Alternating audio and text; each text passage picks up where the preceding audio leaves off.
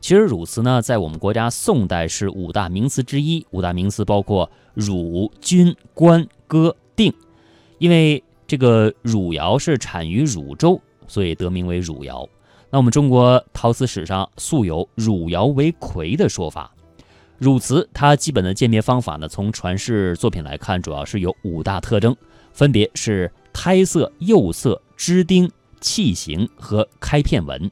那从颜色来看呢，我们能够见到的最直观的就是它的釉色，釉色是以天青、粉青、天蓝色比较多，也有豆绿、青绿、月白、橘皮纹等一些釉色。那么具体汝窑有什么特点呢？我们继续请李春深来给大家说一介绍一下。很多人喜欢这个汝窑呢，是因为它的釉水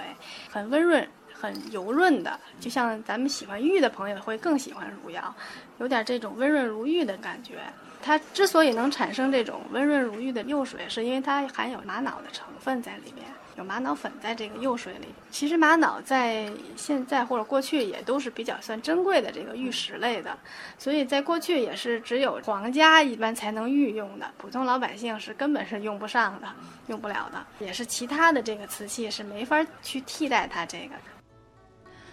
汝瓷胎质细腻，釉色滋润，手感如玉，有轻贴啊轻如贴啊面如玉，沉吸星的典型的特征。那汝瓷开片呢，堪称是一绝。好的开片纹样可谓是巧夺天工的绝活。整个汝窑青瓷有着薄胎厚釉这样的特征。青瓷呢，它讲究薄胎厚釉。瓷胎要薄，釉水呢要厚于瓷胎，这样才是青瓷里边就是比较高端的一个技术。有的可以薄如纸，很薄的瓷胎，然后釉水厚于瓷胎，这个是挺难做到的。因为青瓷它在烧制的温度的时候太高了，一千三百多度，而且它在窑的里边不同的位置，有可能比如您放在中间跟放在边上的温度就会差一些。它的釉色呢，有可能就是不是说完全一模一样的釉色出来，它也是根据温度。那么，在汝窑兴宋的时期呢，是北宋时期，汝州四方烧造青瓷器的古窑址还是很多的，形成了汝河两岸百里景观，处处炉火连天的繁荣景象。但是，汝窑开窑时间前后只有二十年，由于它烧造时间非常短，所以呢，当年的啊当年的这个汝窑的作品传世量并不多。到了南宋时期呢，汝窑瓷器已经是非常稀有了。现在我们刚才介绍这位。朋友，他的汝窑瓷呢，呃，烧制的工艺是以台湾小方窑的精品制作作为自己的榜样，希望啊能够把汝窑瓷的技艺给传承下去。我们来听听负责人的介绍。现在咱们这个汝窑呢，也是通过在台湾的蔡小芳老师小芳窑的带动下，因为台湾的这个小芳窑呢烧的是非常的好，我们也是呢看到小芳窑的东西很漂亮，我们也想自己做一些，然后以它就是我们的一个奋斗目标，我们也想像它那样，就是做出好的这种很美很漂亮的精品的瓷器，也能价格适中的让咱们老百姓都能够接受，也使用上这种好的瓷器。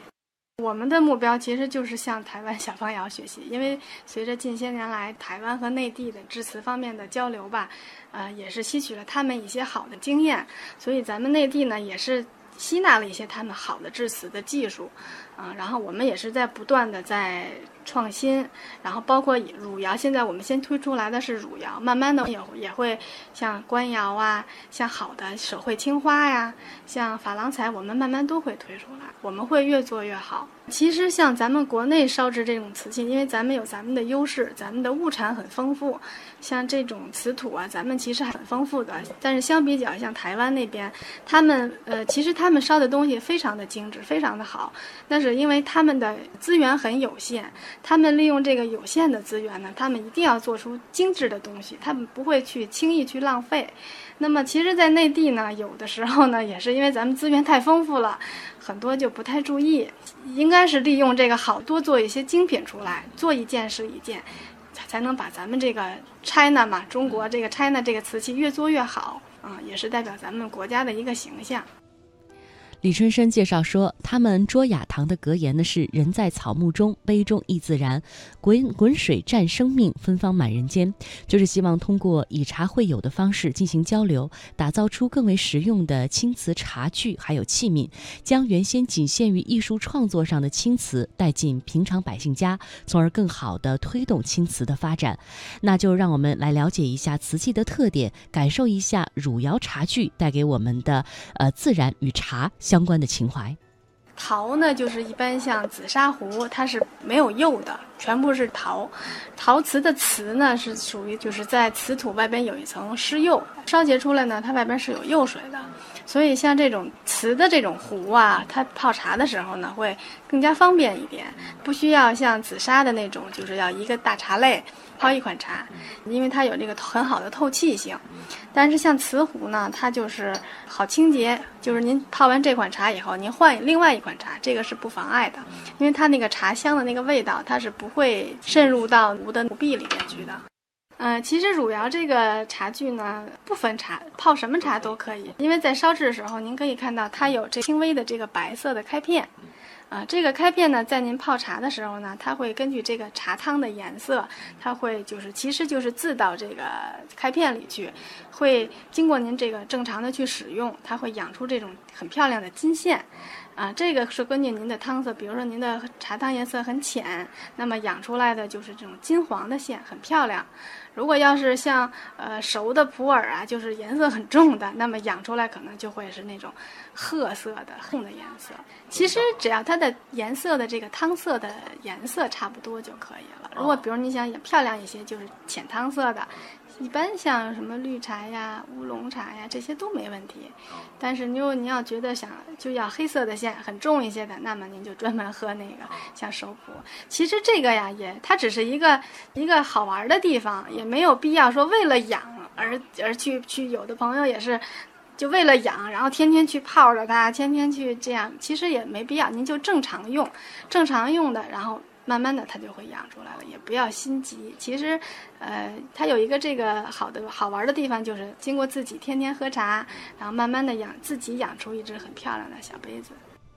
好，刚才呢，这负责人介绍说了哈，这个汝窑瓷器的一个特点呢，就是它不挑茶。嗯。呃，不是说像咱们那个宜兴紫砂壶啊，按说呢，这紫砂壶一壶一茶，一壶一茶啊，你不能喝串了，喝串了这个就乱了。呃，那确实，这个汝窑瓷，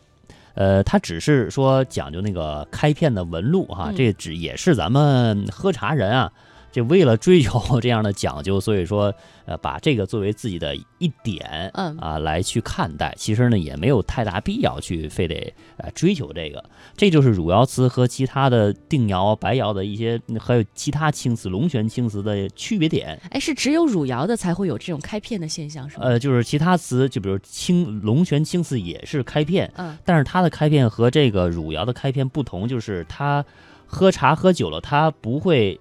茶渍进去，它的颜色不会变深啊，它只有这个汝窑，它喝起来是越来越深啊，然后越来越漂亮啊。你要是咱们要是有机会啊，到那个国家博物馆可以看到呃宋代的这个汝窑的原件原品啊，那是非常漂亮的。呃，青青的瓷胎